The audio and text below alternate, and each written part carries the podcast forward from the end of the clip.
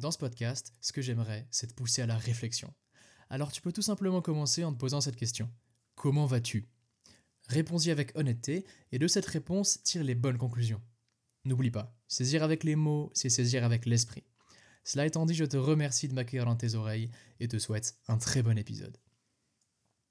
Salut, ça fait plaisir de te retrouver. Aujourd'hui, épisode très spécial. Comme tu l'auras vu au titre, je ne suis pas seul. Oh non, loin de là, j'ai la chance et l'honneur d'avoir avec moi un invité de marque, un chercheur, un scientifique suisse qui s'appelle Monsieur Pascal Wagner-Egger, mais qui va se présenter à toi sous peu. Et c'est avec lui que j'ai eu, la chance de parler euh, d'un concept très intéressant qui est les biais cognitifs. Alors pour te mettre dans le contexte, hein, parce que tu te demandes sûrement pourquoi on parle de biais cognitifs, je t'ai jamais teasé ce, potentiel épisode, etc. etc. Eh bien c'est simple. J'ai dû, euh, durant ces neuf derniers mois, rédiger un travail de recherche, un travail de maturité qu'on l'appelle, euh, dans le cadre de mes études. Et de fil en aiguille, euh, j'en suis arrivé à un stade où j'avais plein de questions à poser à des professionnels, à des experts en la matière. Et du coup, j'ai démarché quelques, quelques, quelques psychologues, quelques chercheurs, pour pouvoir ben, avoir, avoir les réponses à mes questions et potentiellement aussi avoir une interview avec eux que je pourrais diffuser ici sur ce podcast. Et j'ai du coup eu une réponse positive de monsieur Pascal Wagner-Reger, qui est un chercheur suisse. Euh, moi, je suis aussi, tu vois, c'est encore mieux, j'ai envie de te dire, c'est un plus, quoi. Non, mais je suis tombé sur ce, ce, chercheur, pardon, et je l'ai démarché parce que quand j'ai commencé ce travail de recherche, j'ai acheté un livre qui s'appelle euh, Méfiez-vous de votre cerveau, 30 biais cognitifs décrits et expliqués pour moins se tromper et mieux raisonner, et qui du coup a été rédigé par monsieur Pascal Wagner-Reger, et d'office, eh ben, son, son prénom et son nom m'est venu en tête et j'ai été le démarcher euh, dès le début. Et du coup, il a répondu présent à mon appel. Et, euh, ben, j'ai l'honneur de, te présenter, de, bientôt te lâcher, euh, te laisser plutôt avec cet épisode fabuleux qui parle des biais cognitifs. Donc dans celui-ci, on va parler de plein de choses, donc on va déjà les définir. Qu'est-ce qu'un biais cognitif? On va aussi définir un concept qui, lui est inextricablement lié hein, à ce, ce biais cognitif qui est l'heuristique. On va aussi parler du fonctionnement de ces derniers, on va parler de leur origine, de aussi une question très intéressante, sommes-nous tous égaux face à ces biais? Est-ce que si on vient d'une certaine partie du monde, on serait moins en proie ou plus en proie à certains biais? Et aussi la question ultime, la question que tout le monde se pose, peut-on s'émanciper, peut-on s'exempter de ces biais cognitifs, de ces erreurs de jugement qui nous rongent et qui nous hantent au quotidien? Et eh bien tout ça, on va en parler aujourd'hui avec Monsieur Pascal Wagner-Reger. Et cela étant dit, je ne te fais pas plus attendre et te laisse avec l'épisode. Alors, bonjour Pascal, merci beaucoup d'avoir accepté de répondre à mes questions sur les biais cognitifs pour cet épisode, réalisé dans le cadre de mes études. Euh, premièrement, comment allez-vous? Bonjour, euh, merci, bien, et vous Écoutez, je vais très bien. Est-ce que vous voudriez vous présenter brièvement? Oui, alors je, suis, euh, je fais de la recherche et de l'enseignement en psychologie sociale à l'université de Fribourg, en psychologie, donc, et euh, euh, bah, les enseignements de, de, aussi de statistiques et de psychologie mhm. sociale, donc il y a un versant un peu scientifique, recherche, et un versant sciences sociales avec la psychologie sociale, et je m'intéresse particulièrement aux croyances, mhm. aux mécanismes de pensée qui nous font croire certaines choses et pas d'autres. Bien parfait, je crois que c'est vous êtes l'invité parfait pour euh, cet épisode sur les biais cognitifs, parce que notamment vous avez écrit un livre hein, récemment sur ceci. Méfiez-vous euh, de votre cerveau, 30 biais cognitifs décrits et expliqués pour moins se tromper et mieux raisonner. Oui, et puis c'est assez euh, vulgarisé, donc il y a des mhm. dessins, c'est vraiment pour le mhm. grand public, donc si ça intéresse ça c'est voulu, facile d'accès, donc voilà. Mhm. Oui, puis ça m'a grandement aidé, hein. c'est une collaboration avec Monsieur Gilles Belvaux, si je me trompe pas, oui, qui est illustrateur. Oui, ça apporte vraiment quelque chose de, sympa et de tout public, en effet. Un peu d'humour. Exact, exact. Euh, eh bien, le premier, je pense la première chose à faire, ce serait de définir ce concept qu'est les biais cognitifs. Alors, comment expliqueriez-vous ce qu'est un biais cognitif alors, biais cognitif, euh, bah, il y a deux termes hein, à expliquer. C'est une erreur de raisonnement, donc mhm. l'idée de biais, d'erreur. et cognitif, c'est-à-dire qui, qui a trait à notre façon de traiter l'information et de penser plus largement. Mmh donc c'est une erreur de raisonnement due à l'utilisation d'une heuristique. Alors il y a un autre terme qu'il faut définir mmh maintenant, mais l'heuristique c'est un raisonnement court, facile et simple qui justement alors peut dans certaines circonstances euh, être efficace, mais qui peut se révéler un peu trop simple et, nous tromper dans d'autres circonstances. L'exemple qu'on donne toujours, c'est euh, le fait, bah, d'ailleurs, ça permet aussi, cet exemple permet aussi de, de, de sentir qu'on peut vivre euh, dans nos têtes mmh ce que c'est qu'un biais cognitif. Si on fait l'expérience d'aller dans une forêt, là, forêt sombre, un peu à la tombée de la nuit, mhm. et que vous, votre téléphone portable étant, euh, la batterie est à plat, parce que souvent quand on en a besoin, ben, il n'y a plus de batterie, et vous êtes obligé d'aller dans cette forêt, vous êtes obligé de la traverser euh, pour rentrer chez vous. Mhm. Et euh, bah, qui va se passer, c'est que tout le monde, hein, hommes, femmes, il y a des expériences qui ont été faites où on voit des gens, ils leur ont mis une petite caméra qui permet de voir dans la nuit. Et ils leur ont dit voilà, vous marchez tout droit dans une forêt inconnue et ensuite euh, on vous accueille euh, dans, de l'autre côté 20 euh, minutes plus loin. Mhm. Et là, les gens, justement, hommes ou femmes, courageux ou pas, tout le monde commence un peu à stresser. C'est-à-dire, on commence à entendre des bruits, on ne sait pas ce que c'est que ces bruits, on tourne la tête et on on commence à voir des ombres, à avoir l'impression d'avoir des ombres qui mmh, mmh. passent, euh, on entend des craquements de branches, on entend le vent, dans les, etc. Et très vite, on va commencer à avoir le, cœur qui bat plus vite, on va accélérer le pas, on va, euh, et on va avoir peur. Donc, pratiquement tout le monde, hein, mmh. sauf exception. Et ça, c'est justement, ça illustre bien ce que c'est qu'un biais cognitif, c'est-à-dire que dans cette forêt euh, en Suisse, dans forêt euh, standard, il y a à peu près aucun danger. Donc, c'est-à-dire que ce, bruit qu'on entend, ces bruits qu'on entend, ça peut être des petits animaux inoffensifs, ça peut être le vent, ça peut être aussi un être humain euh, qui se promène par là et qui ne nous veut pas de mal, parce que la plupart des êtres humains, heureusement, ne nous veulent pas de mal. Et euh, donc voilà, on va, on va se tromper en, en pensant que ces, ces, ces bruits sont du danger. Et c'est comme ça qu'on imagine le, les biais cognitifs seraient apparus dans nos, euh, dans nos cerveaux, dans nos têtes. Mhm. C'est-à-dire que bah, c'est très utile pour la survie. Et euh, nous autres êtres humains, bah, on, a, on a été forgés par des millions d'années, si on compte les animaux qui nous ont mhm. précédés, euh, puisqu'on a évolué de, de forme antérieure. donc on a des millions d'années d'évolution dans un monde qui était dangereux et qui l'est toujours pour une, bonne partie de mhm, l'humanité, mais disons pour nous ici en Suisse beaucoup moins. Mais c'est bah, les organismes qui ont survécu sont ceux qui se sont le mieux adaptés à cet environnement dangereux. Donc le mhm. fait d'interpréter des bruits euh, pour, pour des dangers, à des dangers, euh, bah, ça a un effet, on va se tromper le plus souvent, c'est-à-dire le plus souvent c'est du vent, c'est sans danger, mais il suffit d'une seule fois sur 100 où c'était effectivement un prédateur euh, mhm, qui mhm. par le passé était plus nombreux pour que ça puisse nous sauver la vie, de, partir en courant et d'avoir peur. Donc en fait, c'est comme ça qu'on mhm. explique comment serait, euh, comment, pourquoi ces, biais cognitifs sont toujours euh, dans nos têtes. Ce serait justement parce qu'ils étaient utiles à la survie et maintenant, bah, ils le sont plus vraiment. Alors bon, il y a le retour de l'ours ou du loup, mais ça concerne pas encore nos forêts du plateau. Donc voilà, on a on voit maintenant, c'est un petit peu cette idée-là des biais cognitifs, c'est-à-dire c'était adapté à un monde euh, qui n'existe plus ou moins. Mhm. Et maintenant, c'est un peu inadapté parce que justement, euh, cette tendance, par exemple, à associer un bruit à une intention malveillante, on appelle ça le biais d'intentionnalité. Mhm. Et on constate que les, êtres humains, on est très rapide à, à associer quand il se passe quelque chose, on va très vite se dire ah mais c'est qu'il y a un être humain là derrière qui nous veut du mal. Mhm. Et ça, bah, justement, c'est à l'origine de certaines croyances comme euh, les théories du complot. Se dire, euh, mhm. l'accident de la princesse Diana, par exemple, hein, c'est un accident, la version officielle, c'est un accident de la route, euh, l'état d'ébriété du chauffeur qui voulait échapper au paparazzi, et il y a eu un accident, elle est morte. Mais le biais d'intentionnalité va nous dire, mais est-ce qu'il n'y a pas une intention humaine là derrière? Est-ce que ce n'était mhm. pas plutôt les services secrets qui voulaient éliminer Diana? Ça, c'est la théorie du complot, mhm. euh, qui voulaient éliminer Diana parce qu'elle allait épouser de Al-Fayed, qui était un musulman. Et donc, la famille royale n'aurait pas voulu qu'il y ait un musulman dans leur euh, famille parce que euh, Diana était toujours princesse, elle, mhm. elle, gardait son titre. Donc là, on voit ce, biais d'intentionnalité et il est peut-être aussi à l'origine des religions. Hein. C'est-à-dire qu'on n'est pas sûr que dans le monde, il y a des, êtres doués d'intention qui aient créé le monde, mais beaucoup de gens y croient. Donc voilà comment seraient apparus ces biais cognitifs et mhm. voilà un petit peu l'explication, la définition. Donc, le, donc le, l'erreur finalement qui, qui découle d'une heuristique d'un schéma de pensée. Ouais, mhm. L'heuristique, c'est le raisonnement rapide, donc c'est de se dire mhm. ce bruit, c'est un prédateur.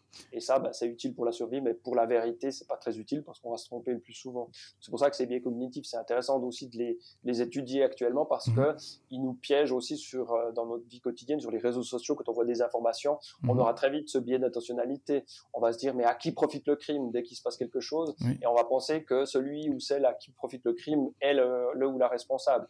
Alors, mhm. c'est possible hein, que, euh, évidemment, parmi, euh, enfin, le, le responsable d'un crime, bah, c'est, il profite du crime, mais il y a aussi d'autres personnes qui profitent du crime et qui sont pas responsables. Donc en fait, mhm. on commet une erreur de raisonnement en disant à qui profite le crime, donc c'est le, coupable.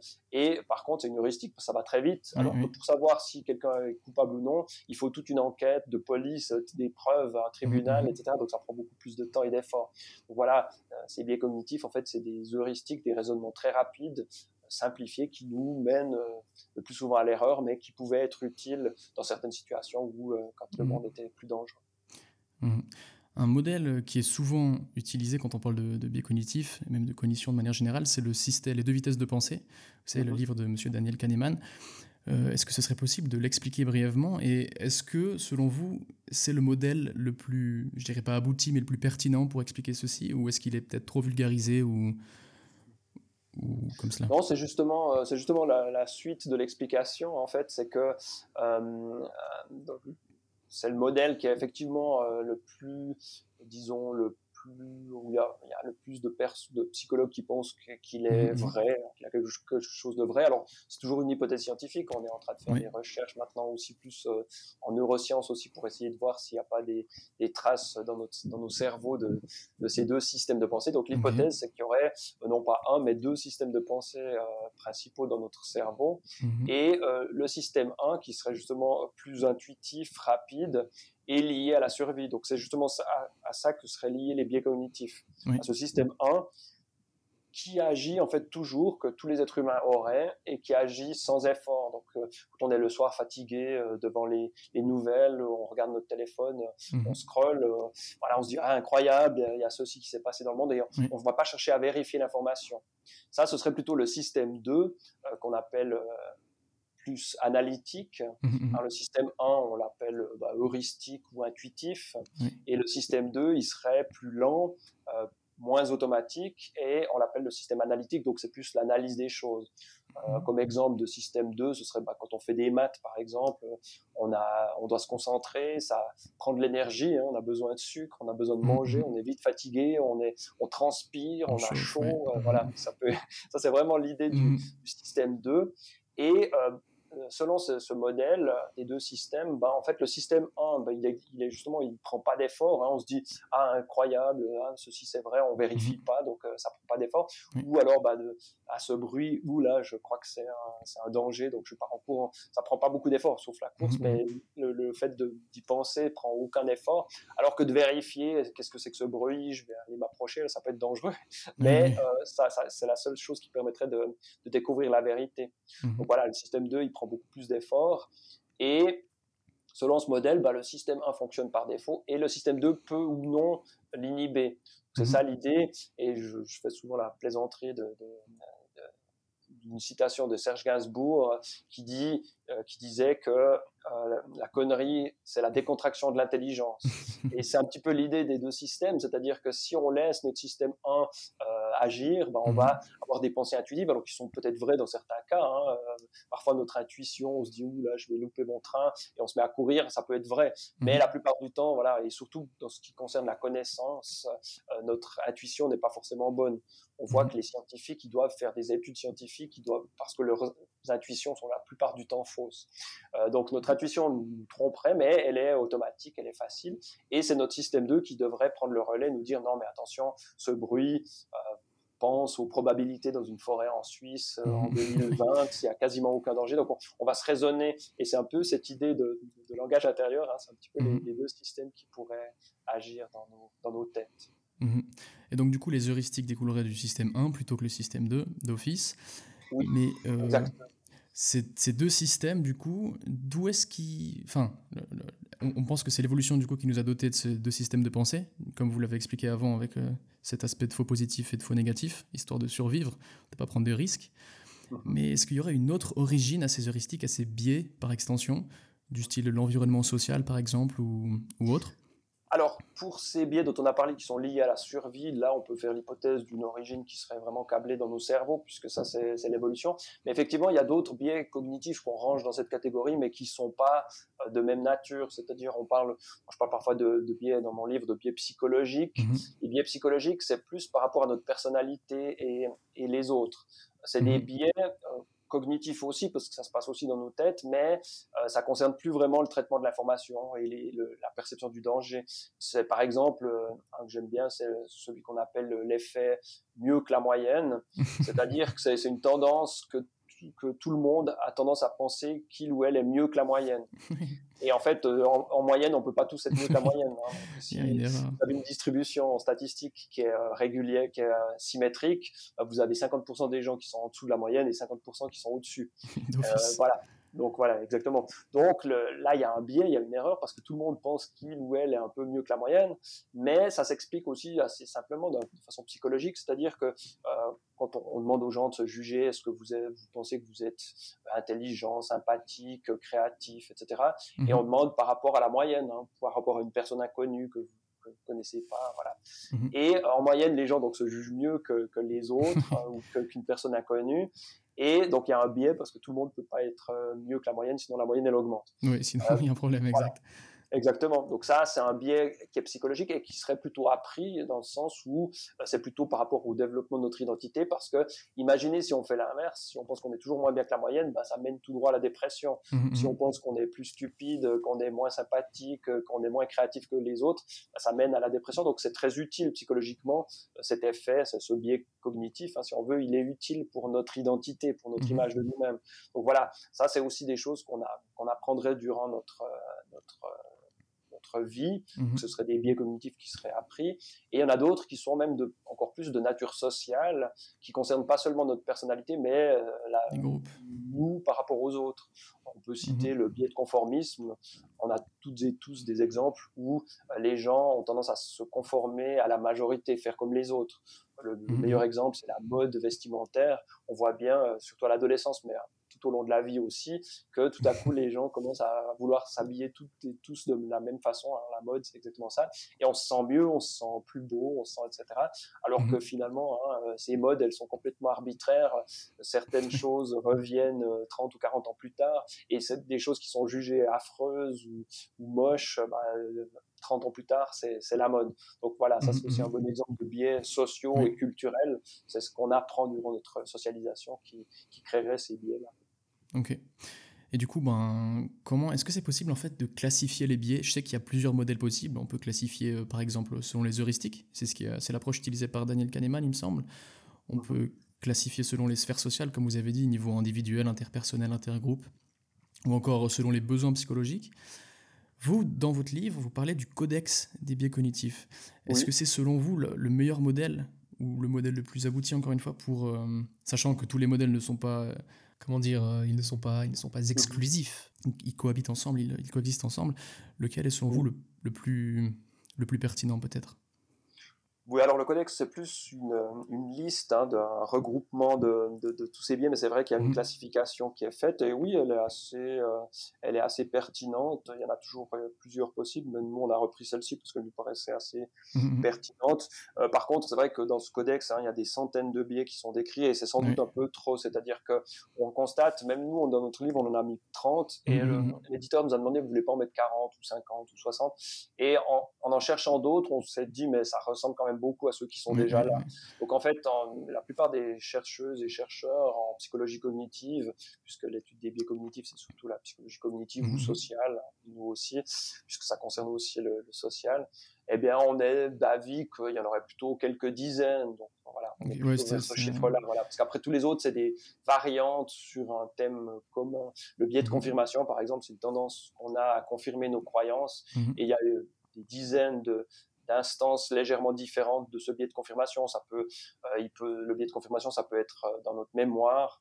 On rappelle plus facilement des éléments qui concordent avec nos croyances actuelles. Mmh Donc, notre mémoire euh, nous fait penser que, que, nos croyances actuelles sont vraies, mais tout simplement parce qu'on se rappelle mieux des éléments qui vont dans le sens de nos croyances et on se mmh rappelle moins bien des, des éléments qu'on a pourtant tout aussi appris précédemment et on s'en rappelle moins s'ils vont pas dans le sens de nos croyances. Donc ça, c'est un biais de confirmation mais qui concerne notre mémoire. Mais le biais de confirmation, il peut concerner, euh, quand on évalue des, travaux scientifiques, on a remarqué que si vous donnez deux études scientifiques similaires, mais mmh. l'une aboutit à une conclusion et l'autre aboutit à la conclusion inverse, selon la conclusion qu'on préfère, on va trouver que l'article qui défend notre conclusion est meilleur, alors que les deux articles sont vraiment mmh. euh, de même qualité.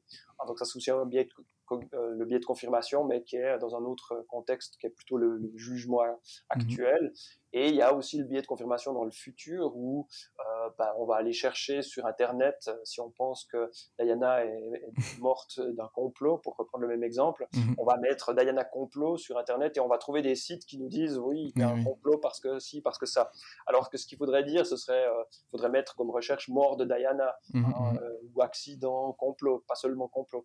Et là, le biais de confirmation, bah, il est plutôt dans le futur, c'est-à-dire que quand on recherche l'information, on peut, sans faire exprès, ou en faisant exprès, euh, trouver que des informations qui confirment ce qu'on croit ou ce qu'on mmh. pense. Et mmh. voilà, donc un même biais peut avoir euh, des dizaines de, de, façons de se manifester. Oui, oui. d'ailleurs, c'est quelque chose que j'ai remarqué. Il me semble qu'il y a une nomenclature, enfin un jargon assez, assez spécial dans ce codex des biais. Il y en a pas mal qui se ressemblent et les mmh. traductions sont assez farfelues des fois. C'est assez marrant. Mais du coup, ben, ça, ça hum, rejoint une question que j'aurais voulu vous poser c'est pourquoi avoir choisi en fait ces 30 biais-là du coup, même si vous y avez répondu en partie, c'est parce que c'est les biais principaux desquels déclinent d'autres, c'est ça C'est juste? Voilà, c'est ça, c'est les plus importants ou les plus intéressants.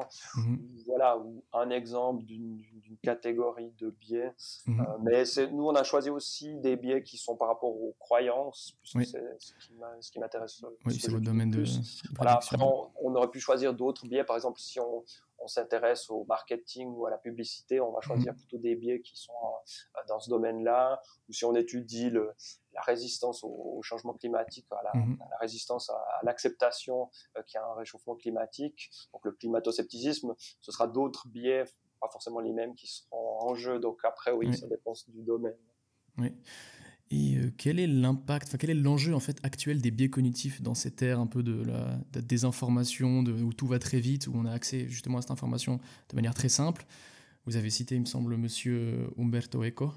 C'était mhm. assez, assez, pertinent. Quel est, selon vous, ben, du coup, l'enjeu le, actuel des biais cognitifs dans notre ère? Mhm. bah, L'enjeu actuel, c'est que, en fait, euh, c'est en un mot, c'est Internet, parce que ce que je dis toujours dans mes conférences, c'est que s'il n'y avait pas eu Internet et les réseaux mhm. sociaux, en fait, on parlerait pas, je ne serais pas en train de faire une conférence sur les biais cognitifs, ni ce podcast, parce qu'en fait, les biais cognitifs, ça existe depuis les années 70. Ça a commencé mhm, mhm. avec euh, Kahneman et Tversky dans le domaine de la psychologie, plutôt euh, prise de décision euh, économique. Et en psychologie du raisonnement, c'était Peter Wason en Angleterre. Et donc, ça a commencé dans les années vraiment 60, 70. Et euh, donc, il y a eu de, voilà, ça sortait pas vraiment du cadre de, de la psychologie cognitive. Et c'est depuis euh, Internet, donc depuis 10 à 15 ans, euh, que, en fait, on s'est rendu compte que sur Internet, en fait, nos, nos heuristiques sont encore plus mmh sollicités. et d'ailleurs, dans toute situation hein, de manipulation ou de, de comment dire, de propagande mmh. politique qui existait avant Internet. Euh, dans toutes ces situations-là, on cherche à nous influencer et nos biais cognitifs vont être justement très, euh, euh, très sollicités dans ces situations-là. Donc avec Internet, bah, on est soumis à beaucoup plus d'informations, souvent non vérifiées. Parce que bah, y a plein de gens qui disent plein de choses sur Internet et du coup bah là on va être on a remarqué qu'on est particulièrement susceptibles de commettre ces fameux biais, ils seront, ils seront amplifiés avec Internet. Et mhm. on a remarqué dans des études aussi que euh, les biais cognitifs sont liés à des croyances euh, non vérifiées, pour le dire de la façon la plus charitable. Hein. On va dire qu'elles sont fausses parce qu'on ne sait jamais. On ne peut pas prouver qu'un complot n'existe pas. On ne peut mhm. pas prouver que les licornes n'existent pas. Donc, euh, aussi dans les théories parapsychologiques les théories parascientifiques hein, ou pseudo-scientifiques, mhm. on ne peut pas prouver qu'elles sont fausses. Mais le, le ce qu'on dit en science, c'est que le fardeau de la preuve, il est à charge de celles et ceux qui affirment qu'il existe un complot ou qu'il existe euh, la, la, télépathie, par exemple, la faculté de, de communiquer d'un cerveau à mhm. l'autre en pensant aux gens. Et euh, voilà, hein, il y a des gens qui croient à ça, mais c'est le, fardeau de la preuve est, à eux. C'est-à-dire, ils doivent faire des études scientifiques répétées qui ne donnent aucun doute sur le fait qu'il existe la, phénomène qu'on appellera télépathie. Mhm. Et pour l'instant, il y a eu des études d'ailleurs, hein, ceux qui ont été faites en psychologie, mais on n'a pas pu prouver que ça existait. Mhm. Il y a des gens qui le croient quand même, justement, sur la base de biais cognitifs, parce qu'ils ont l'impression, ils ont l'intuition que, ou ils connaissent quelqu'un qui, et tout ça, c'est des biais cognitifs. Donc, euh, euh, pourquoi je vous parlais de ça? Ah oui, cette tendance d'accepter des, croyances non vérifiées. Hein. Ou alors le complotisme, c'est ça aussi. C'est euh, Pour moi, je définis ça comme des, comme de la tendance à croire à l'existence de certains complots sans preuve suffisante. Mhm. Parce qu'il existe des vrais complots euh, dans l'histoire, il y en a eu et il y en aura toujours. Euh, simplement, les vrais complots, ce qu'on appelle les vrais complots, bah, ils ont été prouvés de nouveau par des enquêtes et euh, qui ont identifié des coupables et ça a fini devant un tribunal, comme par exemple complot de l'industrie du tabac. Mhm. Euh, vous en avez entendu parler sans doute. Hein, pendant des décennies, les, patrons, les grands patrons qui étaient sept ont caché euh, au grand public les dangers de la nicotine, les dangers d'addiction, et même ils ont financé des scientifiques pour dire non, le tabac est pas dangereux, des publicités bien sûr. Et mhm. donc ça, ça a, ça a fini devant un tribunal et ils ont été condamnés à de lourdes amendes. Peut-être qu'ils auraient dû être condamnés plus que ça. Mhm. Euh, au moins, disons, on a prouvé par des documents, par des, des des, lettres, on a pu prouver que le complot existait. Mhm. Euh, le complotisme ou les théories du complot, c'est pas la même chose. Hein, c'est une méthode très différente et ça, c'est important de, dire aux personnes qui croient à ces théories, c'est que en fait, euh, la méthode est complètement différente. C'est-à-dire, on va croire à des complots. Euh, ou accuser certaines personnes de, de complot sans preuve mhm. suffisante. C'est-à-dire qu'on n'a pas, comme dans le cas d'une enquête, des preuves qu'on va faire valider devant le tribunal. On a juste ce qu'on appelle des, des données erratiques ou des anomalies apparentes dans la version officielle. On va mhm. dire, regardez, c'est bizarre, le 11 septembre, la façon dont les tours se sont effondrées. Mhm. Et on n'a pas de moyens, nous, hein, ça c'est vraiment la pensée intuitive, c'est bizarre, mais pourquoi ce serait bizarre? On n'est pas, euh, on n'a pas fait mhm. l'expérience de, euh, d'envoyer un avion parce qu'on ne pourrait pas le faire dans, une, dans un building pour voir ce qui se passe. Et on peut pas répéter l'expérience de façon scientifique comme on pourrait le faire pour voir ce qui se passe. Donc en fait, on n'a pas. Peut-être que c'est bizarre, mais peut-être que ça l'est pas du tout en fait la façon dont les tours s'effondrent. Et il y a d'ailleurs des ingénieurs qui disent que c'est bizarre. Il y a d'autres ingénieurs qui disent non, c'est pas bizarre. Donc en fait, on ne sait pas. Et le complotisme, c'est à partir d'un doute, d'une anomalie peu possible qui est pas sûre, mhm. c'est de se dire bah il y a eu un complot parce que c'est bizarre. Et ça, bah, justement, c'est un peu la même chose que mon exemple de la télépathie, hein, c'est que peut-être que c'est vrai que c'était un complot, mais en fait on croit sur des euh, bases insuffisantes. Donc on s'est rendu mhm. compte que ces croyances euh, qu'on appelle paranormales, la télépathie, l'astrologie, les vies antérieures, ce genre de choses, ou les théories du complot, ces croyances sont liées à ce système 1, à cette pensée intuitive et à des mhm. biais cognitifs. Donc voilà, il y a mhm. des études qui montrent ceci. C'est pour ça que l'intérêt des biais cognitifs, ce serait justement de dire, bah, développons euh, notre système 2 pour essayer de lutter contre ces biais cognitifs. Mm, mm. au moyen d'un enseignement à l'esprit critique, hein, en les étudiant, mm. bah, déjà de les connaître, ces biais cognitifs, ça nous aide à se dire, ah mais attention, euh, typiquement, euh, il y a un des biais que je, cite le plus souvent, c'est le biais de corrélation illusoire. Hein, c'est le fait de, à partir de deux éléments qui ont lieu à peu près en même temps, on va en tirer qu'il y a un lien entre les deux et même un lien de causalité. Donc l'exemple, on va dire, bah, par exemple, vous êtes malade, euh, mmh. vous faites quelque chose, vous faites par exemple une prière chamanique et vous guérissez. Et là, bah, on va, ce qu'on va, on va se dire, parce que heureusement on guérit le plus souvent de nos maladies, mais on va se dire, bah, c'est ce que j'ai fait qui m'a aidé à guérir. Mais en fait, on n'est pas sûr. C'est un biais cognitif parce que peut-être que c'est la prière chamanique, mais mmh, mmh. ça peut être tout autre chose. Peut-être qu'on a guéri de toute manière. Euh, peut-être que c'était voilà, quelque chose. C'est comme l'homéopathie. Voilà, exactement. On a l'impression que c'est ça, mais en fait, ça, c'est un biais cognitif. Mm, mm. Et euh, euh, j'ai perdu le fil. Euh, je vous disais ça, pourquoi? Ce biais de corrélation bizarre, oui. oui, les, les, croyances non vérifiées, hein, le fait qu'on accepte trop facilement ces croyances. Euh, bah, justement, typiquement, pour savoir si cette prière chamanique est utile pour nous guérir, bah, il faut mhm. faire des études scientifiques pendant des années, il faut se former à la méthode scientifique, il faut devenir médecin, et ça va prendre 30 euh, ans donc pour mhm. essayer d'avoir des preuves. Donc on voit bien mhm. ici que le, euh, le raisonnement rapide, bah, il est voilà, beaucoup plus simple. Et mmh. sur Internet, on sera sans cesse avec ce, raisonnement-là. Pendant la pandémie, par exemple, on va se dire ah mais c'est bizarre, il y avait, cette personne elle s'est fait vacciner, puis trois jours mmh. après elle est morte. Et là, c'est un biais de corrélation illusoire. Peut-être que c'est le vaccin, mais peut-être que, que non. Et pour le savoir, il faudrait des grandes études où comparer les vaccinés et les non vaccinés et voir le taux de mortalité après. Mmh. Et quand on fait ça, on s'aperçoit que non, les, les vaccinés sont pas morts plus souvent que les mmh. non vaccinés.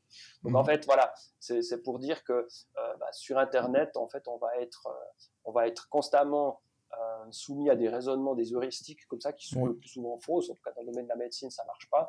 Et c'est un danger parce que c'est lié à toutes sortes de croyances euh, bah, anti-scientifiques, anti-vax, complotistes. Et, c'est mhm. pour ça que c'est utile, disons, de, lutter euh, contre les, biais cognitifs. Oui. Et puis d'ailleurs, pour revenir à ce que vous disiez avant, le terme théorie, peut-être que c'est pas la théorie du complot, le théorie, c'est peut-être pas le meilleur mot. Voilà, hein, parce que théorie, mm. ça veut dire une théorie scientifique, c'est quelque chose de mm-hmm. très complexe avec plein de concepts. Hein, ce qu'on appelle théorie du complot, c'est plutôt un vague soupçon. C'est-à-dire, on se dit, ah, bah, c'est eux qui. Euh, le virus vient de Chine, donc c'est les Chinois qui mm-hmm. l'ont envoyé euh, sur Terre. Voilà, c'est plutôt une, vague accusation. Donc, effectivement, on parle peut-être plutôt d'accusation de, complot ou de soupçon de complot. Est-ce que, euh, ça c'est une question qui me vient comme ça, le concept de friction cognitive, il pourrait rentrer en compte dans ce, le fait qu'on utilise le système 1 plus que le système 2, par exemple, euh, une information qui, nous serait, qui nous serait amenée sur Internet, et eh ben, il y aurait peut-être une certaine friction à aller chercher, à aller voir les sources, à aller lire tout ça. Est-ce que ça, ça peut aussi rentrer en compte dans le fait de, que notre cerveau inconsciemment favorise le système 1 au système 2 oui, c'est vrai que alors il y, a à la fois l'aspect d'effort cognitif, c'est-à-dire que on est, euh, comme d'ailleurs dans notre euh, pour l'aspect physique, on est souvent un peu paresseux. C'est-à-dire mhm. que bah, vous avez déjà vu quand il y a un chemin qui mène à l'école, par exemple, et s'il y a un petit virage, euh, les gens vont commencer à, couper le virage et ensuite il y aura un bah sentier qui va se faire tout droit, donc juste pour économiser mhm. quelques secondes. Donc en fait, mhm. au niveau de la pensée, l'idée c'est c'est pareil, c'est-à-dire qu'on a des ressources, on a euh, le cerveau, hein, c'est une merveilleuse machine, mais qui demande énormément mmh. d'énergie. Et donc, si, elle peut, si le cerveau peut fonctionner d'une façon économe, ben, on va préférer, euh, ça, ça, va être plus efficace. Donc, oui, il y, a à la fois cet aspect d'économie. Et euh, vous parliez de friction, alors on parle plutôt de, dissonance cognitive, c'est-à-dire que, enfin, c'est un terme un peu différent, mais on pourrait l'utiliser dans ce sens-là aussi, que effectivement, le système 2, bah, d'activer le système 2, déjà, il faut faire un effort parce que se dire, mais est-ce que mhm. vraiment mon intuition ou est-ce que vraiment cette personne est morte euh, du vaccin? Bah, Ça mhm. demande après toutes sortes d'efforts à faire. Donc, il y, a les efforts et effectivement, il y a l'idée de friction ou de dissonance, c'est que ah, on va essayer de contredire notre intuition. Donc c'est plus mhm. facile de se laisser aller par notre intuition, pour se dire ah ouais incroyable, euh, c'est étonnant, donc il y a un complot. Euh, ce sera plus voilà, ça peut être désagréable, surtout si on croit déjà à un certain complot ou si on mmh. croit au paranormal. Bah, d'aller chercher des informations qui contredisent nos croyances, effectivement, c'est pas facile. À la fois mmh. parce que ça prend des, de, l'énergie, des efforts, mais aussi parce que ça nous remet en, question notre vision du monde. Et ça, euh, les scientifiques sont un peu les seuls à le faire, même si, bah, même eux, ils, ils aiment pas trop le faire. Hein. C'est-à-dire abandonner une théorie qui marche bien ou que la théorie à laquelle on a mis son nom, euh, les, les, scientifiques vont aussi résister à ça. Mais c'est le seul domaine de la pensée humaine où euh, on peut être forcé d'abandonner une théorie pour une autre. Mmh, mmh. parce que les données des expériences, parce que euh, les jeunes chercheurs et chercheuses qui disent aux, plus vieux, non, mais arrêtez avec cette vieille théorie qui marche pas, ah, parce que mmh. des fois, justement, les vieux s'accrochent et, c'est les jeunes en marge du, qui, qui qui apportent des preuves de la nouvelle théorie, voilà, ça se passe parfois comme ça. Et bien là aussi, on voit que ça prend des, ça demande des efforts à la fois, euh, voilà, à la fois cognitifs, mais aussi euh, des efforts pour revenir sur des choses qu'on croyait vraies. Alors maintenant, euh, on passe sur un autre penchant des questions, un penchant qui, est plus, euh, on dirait, qui nous concerne plus tous. Est-ce que on est, en fait, sommes-nous tous égaux face aux biais? C'est-à-dire, est-ce qu'il y a des gens qui sont plus enclins à être victimes de certains biais? Est-ce qu'il y a une différence inter-individuelle, enfin individuelle, ou est-ce qu'il y a une différence selon les sexes, la géographie, ou est-ce qu'on est globalement tous euh, dans le même bateau? Alors, bonne question. On n'a pas beaucoup d'études vraiment sur cet aspect-là, mais c'est justement là-dessus que que maintenant on fait, on fait de, plus en plus d'études. Selon la théorie, bah, tout le monde aurait ce système 1 qui fonctionne. Mmh. Euh, et d'ailleurs, on a des, des, façons de mesurer hein, le, le, système 1 et le système 2, c'est justement des, des, petits calculs ou des petits problèmes où il y a une réponse intuitive qui vient très facilement. Et en fait, cette mhm. réponse intuitive, elle est fausse. Et en réfléchissant plus, euh, certaines personnes vont corriger et euh, vont trouver la bonne réponse. Par mhm. exemple, si je donne petit exemple, vous avez un étang et il y a euh, une plante à la surface hein, de cet étang, une plante mhm. aquatique qui recouvre peu à peu toute la surface. C'est une plante invasive et chaque jour, en fait, la plante, elle double de surface sur, mhm. à, la surface de l'étang. Et on va dire, bah, après 48 euh, jours, euh, cette plante a complètement recouvert l'étang. Et on va demander, la question ce sera, ce sera à partir de combien de jours est-ce que la plante avait recouvert la moitié de l'étang? Et la, euh, la, réponse intuitive, ce sera 48 divisé par 2, ce sera 24. On se dira, bon, ben, mhm. voilà, à la mhm. moitié, c'était la moitié. Et ensuite, euh, 48, c'était le, la surface totale. Et en fait, la mhm. bonne réponse, c'est 47, hein, si vous avez vu ou si vous avez vu. oui, oui, j'ai vu. 47 jours, parce que voilà, le, jour avant, il y avait la moitié. Et comme ça double chaque jour, bah, c'est voilà, 48, euh, on a la surface totale. Et là, on, voilà, on voit qu'il y a des gens qui se contentent de la réponse. bon, il y a des gens qui ne trouvent pas du tout la, la, réponse, mais là, beaucoup de gens euh, trouvent le 24, hein, le divisé par 2, mhm. et se contentent de cette réponse. Alors là, on fait l'hypothèse que c'est juste le système 1 qui parle, et on ne va pas mhm. le corriger, on va se dire, voilà, divisé par 2, ça double chaque mhm. jour, on divise par 2, c'est simple, et on ne fait pas d'effort hein, de nouveau. Et euh, celles et ceux qui ensuite trouvent 47, ils, on fait l'hypothèse qu'ils ont eu euh, aussi le, 24 qui est venu, mais ils se sont dit, ah, maintenant, c'est pas 24. Et mmh, voilà, mmh, mmh. c'est comme ça qu'on peut mesurer ça. Et là, il y a effectivement, dans cette optique-là, les différences individuelles, elles seraient dans le système de, c'est-à-dire, soit il y a des gens qui vont faire l'effort et qui vont, qui ont le, un niveau d'éducation plus élevé qui leur permet de, de, faire ces efforts, euh, et certains moins. Voilà, où seraient, où seraient les différences individuelles, mais peut-être qu'il y a aussi des différences au système 1, tout ça, c'est ouvert aux recherches futures. Et le niveau géographique, il n'y a pas de. Si on, si on part du principe que l'environnement social peut avoir une influence sur les, les biais, le, la géographie n'aurait pas de pourrait avoir un impact du coup Oui, exactement. Hein. Alors peut-être que les biais, alors ces, ces, biais cognitifs liés à la survie, ceux-là, on peut penser qu'ils sont un peu bah, chez tout être humain, mmh, mmh. Euh, on pourrait les retrouver. Par contre, tous ces biais psychologiques et, sociaux, bah, ils, dépendent de la culture effectivement. Et il y a des études qui ont été faites hein, dans on mesure ces biais cognitifs dans, dans, plein de pays différents dans le monde. Mhm. La variation culturelle, elle n'est pas totale parce qu'on est obligé, on prend quand même des gens qui savent lire et écrire et qui mhm, sont mhm. souvent des étudiants, euh, soit à l'école, soit à l'université, pour des raisons pratiques.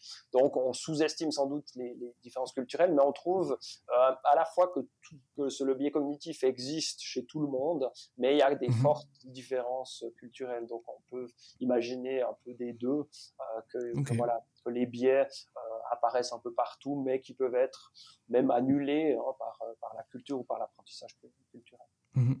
Ok. Bon, maintenant, passons à la question un peu euh, qui, fait, qui fait parler d'elle. Hein. Est-ce que, même si elle est plutôt logique, la réponse est plutôt logique, peut-on s'émanciper de ces biais cognitifs? Oui, alors là aussi, euh, bonne question. On est aussi en train de faire des études pour voir si, bah, est-ce que l'hypothèse, hein, c'est que d'être d'avoir connaissance de ces biais, bah, ça va nous aider à moins y succomber parce que c'est quand même mhm. toujours assez attrayant et puis mhm. voilà quand on est quand on n'a pas beaucoup de temps quand on est fatigué bah, on va quand même continuer à être euh, parfois victime de nos intuitions mais euh, on fait l'hypothèse que bah, plus on entraîne ce système 2 bah, plus mhm. on, a un haut niveau d'éducation euh, et, plus on a connaissance des biais cognitifs, plus ça les, euh, ça les empêcherait de nous nuire. Et il y a quelques études qui, qui suggèrent ceci, mais il y a, c'est pas rigoureusement prouvé. Euh, voilà, pour l'instant, on, fait des, recherches, mais il semblerait que ça marche assez bien. On trouve quand même que ça, ça fait un effet. Mais bien sûr que les mhm. croyances complotistes ou les croyances paranormales, c'est pas seulement une affaire de biais cognitifs. C'est pour ça qu'on on, peut remarquer que ça réduit certaines croyances, euh, peut-être d'une façon seulement temporaire. Ça faudra voir. Faudrait avoir des études à long terme pour voir si c'est mhm. une réduction seulement à court terme ou, à moyen ou long terme. Mhm. Euh, mais euh, disons, il y a aussi des facteurs sociaux et culturels, et ça, on ne peut pas tellement euh, les modifier aussi facilement. Mhm. On peut facilement faire un apprentissage de pensée critique ou euh, faire une information sur les biais cognitifs. Par Mhm. contre, changer les, euh, les, les caractéristiques de notre culture, de notre société, c'est beaucoup plus difficile. C'est plus compliqué en effet. Voilà. Et par exemple, les, biais- les théories du complot, on a remarqué que c'est lié à certains biais cognitifs, comme ce Mhm. biais de corrélation illusoire dont on parlait. Il y a certaines Oui. personnes qui se disent ah c'est bizarre, Euh, donc données euh, erratiques, hein, c'est bizarre. Euh, Mhm. Le virus vient de Chine, la 5G vient aussi de Chine, donc euh, il y aurait un lien entre voilà Mhm. entre la 5G et le, et le virus ou le vaccin. Mhm. Et bah, voilà, ce genre de, de, de liens sont, sont faits assez, assez régulièrement. Alors, est-ce que du coup ces biais, il faudrait ne pas les considérer à tort comme des tares en fait? Moi, est-ce que les biais ne seraient pas des tares qu'il faudrait éradiquer? Est-ce comment en fait on pourrait savoir si un biais nous est avantageux ou désavantageux dans notre contexte actuel? Parce qu'il y a sûrement encore des avantages qu'on peut trouver. Euh, Est-ce que vous auriez des exemples Mhm. de biais qui nous sont avantageux dans notre monde maintenant, de- dans notre ère de l'information? Oui, alors c'est vrai que bah, finalement, dans, dans notre fonctionnement quotidien, euh, quand, quand il s'agit, parce que notre cerveau, il, il utilise plein d'heuristiques, par exemple, quand on, Mhm. on joue, euh, on fait du, du sport, euh, quand, on, quand on tape dans une balle, euh, bah, notre, notre cerveau, il estime quelle va être la... quand on reçoit une balle hein, de, de- de l'adversaire, notre cerveau va estimer la, la- à quel endroit le ballon va arriver, à quelle vitesse, etc. Donc ça, Mhm. c'est que des heuristiques. Donc, elles sont très utiles, ce genre d'heuristiques. Celles qui sont moins utiles, c'est celles qui concernent le savoir et la connaissance. Donc, quand on parle de théorie du complot, de théorie para- paranormale, tout ça, c'est de la connaissance. Est-ce Mhm, que mhm. la télépathie existe? Est-ce que tel ou tel complot existe? Et, et c'est là que nos intuitions sont pas bonnes, parce que pour connaître ces phénomènes, pour savoir s'ils sont vrais ou faux, bah, il Mhm. faut des études, euh, des enquêtes professionnelles ou des études scientifiques. Il faut Mhm, pas que nos intuitions soient vraiment insuffisantes. Donc, je dirais dans ce domaine-là de la connaissance, c'est assez clair que les intuitions seront mauvaises. Les seules intuitions utiles dans le domaine de la connaissance, c'est euh, l'intuition du scientifique qui tout à coup, euh, c'est le fameux eureka. hein, tout à coup, euh, la nuit ou dans le bain, on, on pense à une chose. Mais c'est une idée qu'on a hein, qui peut être vraie ou fausse, parce qu'il y a aussi des, des intuitions qui se révèlent fausses. Mais Mhm. c'est juste le premier pas de la de, de l'étude scientifique. Ensuite, on va Oui. faire de, de nombreux tests empiriques pour voir si cette intuition était bonne ou pas. Et il faut Mhm. qu'elle soit qu'elle soit confirmée par nos données, mais que aussi les autres scientifiques confirment. Ça pourrait être notre méthode qui a un biais et qui, euh, qui conduit à, à l'erreur. Donc voilà, Mhm. euh, je dirais, euh, c'est ça qui peut dire que les, certaines heuristiques, certains biais sont, sont néfastes et surtout dans le Oui. domaine de la connaissance. Ok. Et du coup, eh bien, pour, euh, pour parer, pour contrer ces biais néfastes, est-ce que c'est possible de les atténuer? Vous en avez brièvement parlé avant, mais est-ce que vous auriez des conseils concrets que les auditeurs et que moi-même pouvons mettre en place pour, euh, pour parer ces biais? Oui, alors, bon, il y a d'abord, hein, comme je le disais, la connaissance. Bah, par exemple, la corrélation illusoire. Une fois qu'on sait, on connaît ça, bah, on va être sensible à, à ce biais. Euh, bah, bon, J'ai pris l'exemple de guérir quand on fait quelque chose et on a attribué la guérison à ce qu'on a fait.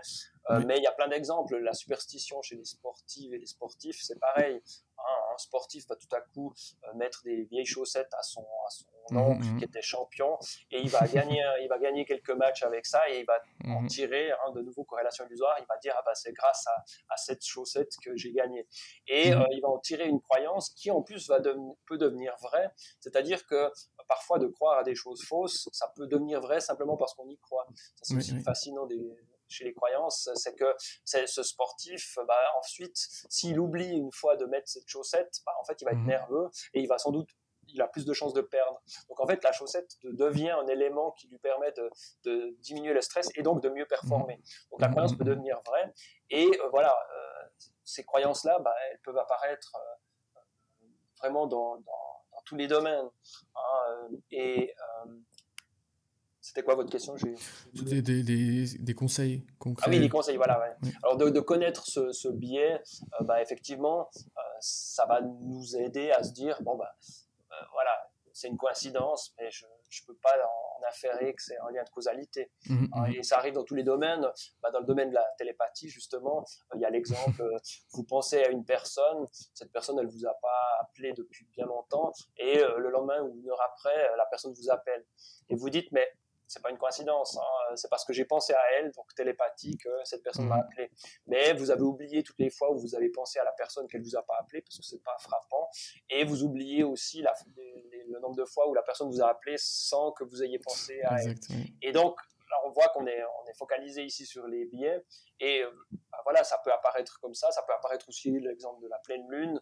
les gens, il y a mhm. beaucoup de gens qui pensent que la, euh, qui, que, la pleine lune les empêche de dormir, parce que mhm. c'est aussi un biais cognitif. C'est-à-dire que quand on a une insomnie, on se lève, on voit que la lune est pleine, et on se dit, si ça arrive quelquefois, on se dit, ah, ben, il y a un lien entre euh, cette pleine lune et, et, mon insomnie, alors qu'on ne mhm. se rappelle pas des fois où on a eu une insomnie, mais qu'il faisait nuit, parce qu'on ne s'est pas exclamé quelle belle absence de pleine lune en regardant mhm. par la fenêtre on voit bien une pleine lune, c'est beau, c'est frappant. Pas euh, l'obscurité, c'est normal, donc on l'a pas vu. Et on n'a pas remarqué non plus euh, si la lune était pleine ou pas quand on a bien dormi, puisqu'on a bien dormi.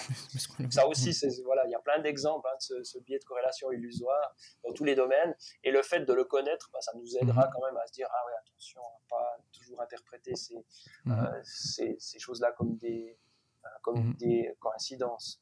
Donc je suis renseigné. Voilà, interpréter ça comme des, comme des liens de causalité, pardon. Mhm. Et euh, après, il y a d'autres, bon, ça c'est juste la connaissance du biais, il y a d'autres choses qu'on peut faire, qu'on peut conseiller, euh, qui seraient liées plus directement à certains biais. Par exemple, le biais de confirmation, cette tendance qu'on a à vouloir toujours mhm. confirmer ce qu'on pense. Mhm, euh, bah, alors, les scientifiques, ils ont inventé justement un système où, euh, si vraiment les données euh, disent que, que, ce que vous pensez est faux, vous êtes, alors vous avez toujours des moyens d'essayer de, vous en sortir, mais euh, mhm. au bout d'un moment, on vous dira non, non, mais vraiment ça joue pas, votre théorie est là on est obligé. mais pour nous, quand on n'est pas scientifique, ben, voilà, on a toujours cette tendance à, à avoir des biais de confirmation. On peut essayer de lutter contre ces biais Mhm. Par exemple, quand on doit décider quelque chose, on va prendre une décision, et on va garder les autres options euh, en disant bon ben j'aurais pu aussi faire comme ceci ou comme cela. Donc les hypothèses mhm. alternatives, il faut les noter. Puis ensuite, il faudrait essayer de les évaluer plus tard, c'est-à-dire se dire bon bah voilà, euh, il s'est passé six mois, moi j'ai choisi cette solution là. Voilà les résultats. Qu'est-ce qui se serait passé si j'avais choisi l'autre option? Donc essayer de faire un mhm. bilan euh, ou une espèce de comparaison en gardant les hypothèses alternatives en tête, mhm. puisqu'on a tendance toujours à se focaliser uniquement sur notre hypothèse et à oublier les autres. Voilà, il y a différentes euh, recettes qu'on peut appliquer pour certains biais euh, mhm. pour essayer de lutter contre eux. Mhm. Donc euh, nos auditeurs, les auditeurs qui nous écoutent font déjà un, grand pas en avant en, nous écoutant finalement, juste en écoutant ce podcast pour les, les instruire. Mhm. Voilà, c'est ça, c'est l'idée hein, du livre ou de, la mhm, connaissance. Mhm. Parce que ça, ça marche aussi. Euh, par exemple, en psychologie sociale, on étudie les techniques de manipulation. C'est pas les biais cognitifs, mais bon, ils peuvent être, ça peut être basé aussi sur des biais cognitifs. Mais techniques de manipulation, c'est par exemple, c'est plutôt dans le domaine du comportement, euh, certains comportements qui, qui manipulent un peu les autres. Par exemple, si vous demandez de l'argent dans la rue, voilà, il y a peu de gens qui vont vous donner, par exemple, des expériences où on a demandé 2 francs en Suisse, hein, par exemple, mhm. actuellement, vous demandez 2 francs dans la rue. Euh, peu de gens vont vous donner 2 francs. Dans l'essai qui avait été fait, c'était 10%, hein, une personne sur, euh, sur 10. Par mhm. contre, si vous demandez juste avant, vous dites, euh, est-ce que vous avez l'heure? Et là, euh, les gens vont accepter parce que ça coûte rien de donner l'heure et tout le monde accepte de vous donner l'heure et ensuite vous demandez 2 francs. Ah. et là, on a remarqué que ça peut aller jusqu'à 40% mhm. de, de, gens qui vous donnent ces 2 francs. Ça, c'est les techniques de mhm. manipulation. Et là, c'est bien clair que quand vous êtes averti que euh, cette technique, euh, ça marche, quand quelqu'un vient vous demander l'heure et qu'après il vous demande autre chose, vous allez dire Ah ouais, là, non, oui. pas me faire avoir. Donc ça, ça aide de, de connaître quand même ces, ces techniques ou ces biais. voilà, parce que ça nous rend attentifs à ne pas Mmh. Ouais, c'est intéressant. Le, fait qu'on on est plus enclin de dire la troisième fois oui ou la, même la deuxième fois oui quand on a déjà répondu à l'affirmatif avant. Mmh. C'est quelque chose de. C'est assez marrant. Je pensais que vous alliez faire le Enfin, je pensais que vous alliez parler de l'effet de contraste quand vous avez parlé de 2 francs. Demander 10 ah francs et ensuite 2 francs, mhm. peut-être que ça marche aussi. Voilà, c'est ça. Oui, exactement, c'est ça. Ça. Ça pourrait marcher. Ça, c'est la technique du. Euh, alors, c'est l'effet de la porte au nez, voilà, exactement. Euh, vous demandez d'abord beaucoup. Vous savez que les gens vont vous dire non, puis ensuite vous demandez moins. Et la deuxième demande mhm. paraît moins forte. Donc, si vous, soit vous mhm. demandez 2 francs directement, et si vous dites non d'abord 10 francs, les gens vous disent non, puis alors est-ce que vous n'avez pas plutôt 2 francs?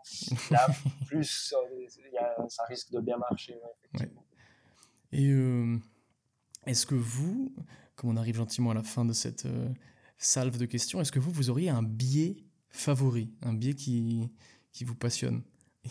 Oui, oui, alors il y en a plusieurs. Euh, si je peux en donner plusieurs, bon, il y a, parce que j'avais oui, déjà parlé de certains. Ben, les plus importants, je dirais, c'est le biais de confirmation, parce que tout ce qui est politique, tout ce qui est euh, mmh, mmh. toutes les luttes idéologiques hein, sur euh, Twitter, toutes les, les, les la violence, disons, dans les. Maintenant, on a tendance à dire que notre société est en train de se polariser. Ben, cette polarisation, elle est beaucoup due à ces biais, à ce biais de confirmation. Donc celui-là, il est très important. et l'autre qui est très important pour moi, c'est le biais de corrélation illusoire, parce qu'il est à la source de plein de croyances. On a vu hein, tous les exemple, les croyances ésotériques avec la pleine lune ou la télépathie, les croyances complotistes, euh, mhm. les croyances superstitieuses, etc. Et je dirais mhm. le troisième, pour en ajouter un qui est, qui est intéressant, que j'aime bien dans, dans, notre livre, c'est le, le, biais du point aveugle, parce qu'il est un petit peu euh, ironique, c'est que euh, non seulement on a des biais cognitifs, mais en plus, on arrive moins à voir les biais cognitifs chez nous que chez les autres. Donc c'est ça mhm. qui est, qui est, assez amusant. Point aveugle, parce qu'on dit que le point aveugle dans l'œil, hein, c'est l'endroit où euh, vous avez le nerf optique, et en fait, dans notre œil, dans notre image, il y a un point noir, mais notre quand on regarde une scène, on voit pas ce point noir parce que notre cerveau il remplit avec la vision de l'autre œil. Donc mhm. voilà, on peut. Il y a des petites expériences, hein, vous connaissez, pour voir ce point aveugle. Vous mhm. avez deux points euh, sur un écran et vous en regardez un, vous voyez l'autre de votre vision périphérique et vous reculez à une certaine distance et tout à coup le, le deuxième point disparaît. Et là, ça veut dire mhm. qu'il passe sur le point aveugle.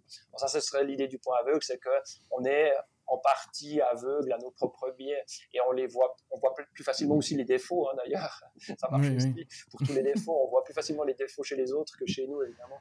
Donc, voilà ça c'est le euh, et c'est intéressant parce que ça montre aussi euh, un certain danger ou un certain caractère un peu pernicieux des biais cognitifs. C'est qu'en mhm. plus on a tendance non seulement ils nous influencent un peu à notre insu mais en plus on a tendance à pas les voir. À les oublier voilà c'est ça. Mhm. Écoutez, on arrive gentiment euh, à la fin de cette, cette entrevue. Alors j'ai encore deux petites questions. La première, c'est parce que depuis le début, vous dites biais cognitif. Mais est-ce que j'ai raison Est-ce que je peux dire biais cognitif aussi ou... Ah oui, oui, bien sûr, oui, oui, les deux, oui, cognitif, cognitif. c'est vrai que, je ne sais pas de à quoi est dû les, la deux, les deux c'était juste pour être certain que je passe pas pour un idiot. non, c'est vrai, bonne question. Comme par exemple, certains disent physique quantique et d'autres disent quantique. Oui, c'est vrai. Il y a aussi les deux. Euh, alors, c'est vrai, ce serait intéressant. Je me suis mhm. jamais posé cette question. C'est vrai que gagner un GN, c'est plutôt cognitif. Pourquoi pas? Mais non, mais c'était une petite question comme ça. Et finalement, j'ai une toute dernière question, une question qui n'est pas forcément en rapport avec les biais. C'est une question que je pose souvent à mes invités. Si vous aviez un livre à, recommander un livre euh, qui vous a marqué, pas nécessairement dans la psychologie, ça peut l'être si, ça, si c'est le cas, mais un livre qui, qui vous est marqué au point que vous y pensiez maintenant quand je vous pose la question. Est-ce que vous en auriez un? Euh, Qu'est-ce que je veux dire Il y en a beaucoup. vous pouvez en dire plusieurs aussi. Oui, bien sûr, mais euh, qu'est-ce que je veux vous dire? Oui, il y a peut-être euh, un livre que j'aimais bien qui s'appelle, c'est Jacques-Philippe Lyons, un psychologue social belge qui avait publié il y a assez longtemps, mais euh, le titre c'est Sommes-nous tous des psychologues? Et mhm, c'est mhm. assez intéressant, c'est assez drôle. Euh, il parle un petit peu de, pas de, forcément de croyances, mais un peu de biais cognitifs aussi. et oui, j'aime bien ce livre parce qu'en fait, il partait de l'idée que, en fait, euh, quand vous êtes physicien, ben, en fait, les gens, alors on a tous et tous, on a toutes et tous une physique naïve, on sait que quand on lâche un mhm. objet, il tombe, mais ça s'arrête à peu près là, donc on a peu de connaissances en physique. Par contre, en psychologie, le problème qu'on a, c'est que bah, tout le monde vit dans sa tête et donc tout le monde est un peu psychologue parce que ce qu'on décrit en psychologie, c'est ce qu'on peut vivre euh, dans notre vie de tous les jours. Et mhm. donc euh, la question sommes-nous tous des psychologues parce que justement constate que tout le monde a un avis sur la psychologie. Et ça, mhm. c'est intéressant. Et c'est vrai que c'est avec les réseaux sociaux, ça devient un petit mhm. peu aussi un petit problème parce qu'on s'aperçoit qu'il y a plein de gens qui qui connaissent pas les biais cognitifs, qui ne mhm, connaissent pas la, psychologie, euh, et en fait qui, euh, qui critiquent. Et ça, me faisait penser à ça, c'est-à-dire que voilà, tout le monde euh, vit certaines choses, tout le monde a des croyances, donc tout le monde pense qu'il que il ou elle peut dire des choses sur ce, sur ce phénomène, alors que voilà, il faudrait quand même un peu plus d'études ou d'études scientifiques ou de, connaissances pour juger. les gens qui font preuve d'assez d'humilité pour dire qu'ils ne peuvent pas s'avancer sur un sujet sont, se font rares. Voilà, c'est ça, Tout le monde a un avis, mais tout le monde a une opinion. Oui, ça. Et, ça peut mener des fois à des. Ça peut être le résultat de biais, des fois. Voilà, c'est ça. Puis, puis bah, de, la mauvaise information parce qu'on est, on est spécialiste de un ou deux domaines, mais on est il y a beaucoup plus de domaines dont on est non spécialiste. Et le problème d'Internet, c'est que tout le monde parle sur tous les sujets, comme on peut le faire à l'apéro la, à quand on, on, refait le monde. Mais voilà, on refait le monde, ça, ça, se referme avec nous. Par contre, sur Internet, euh, il y a des gens qui se mettent ensemble et qui disent Ah, mais moi je pense la même chose. Et, et ça crée justement cette fameuse polarisation. Ça, ça fait un écho avec la citation de. On revient sur la citation de Umberto Eco. Voilà, exactement. Exact. Eh bien, toi qui nous écoutes, sache que si ce sujet t'intéresse et que tu aimerais aller un peu plus dans le détail, je ne peux que te recommander le livre de monsieur Pascal Wagner-Egger qui, euh, je dois bien l'avouer, m'aura été fort utile pour mon travail de recherche. Et comme on l'a vu, se renseigner, c'est aussi un peu en quelque sorte lutter contre ses propres biais. Eh bien écoutez, merci beaucoup, monsieur Pascal Wagner-Egger, pour votre temps, pour vos réponses, pour votre savoir et votre sagesse. Bah, merci à vous pour vos questions intéressantes et intelligentes. Merci. Sur ce, toi qui nous écoutes, où que tu en sois dans la journée, je te souhaite de bien la terminer. Quant à vous, monsieur, je vous remercie encore une fois et vous souhaite une très bonne continuation. Merci, pareillement.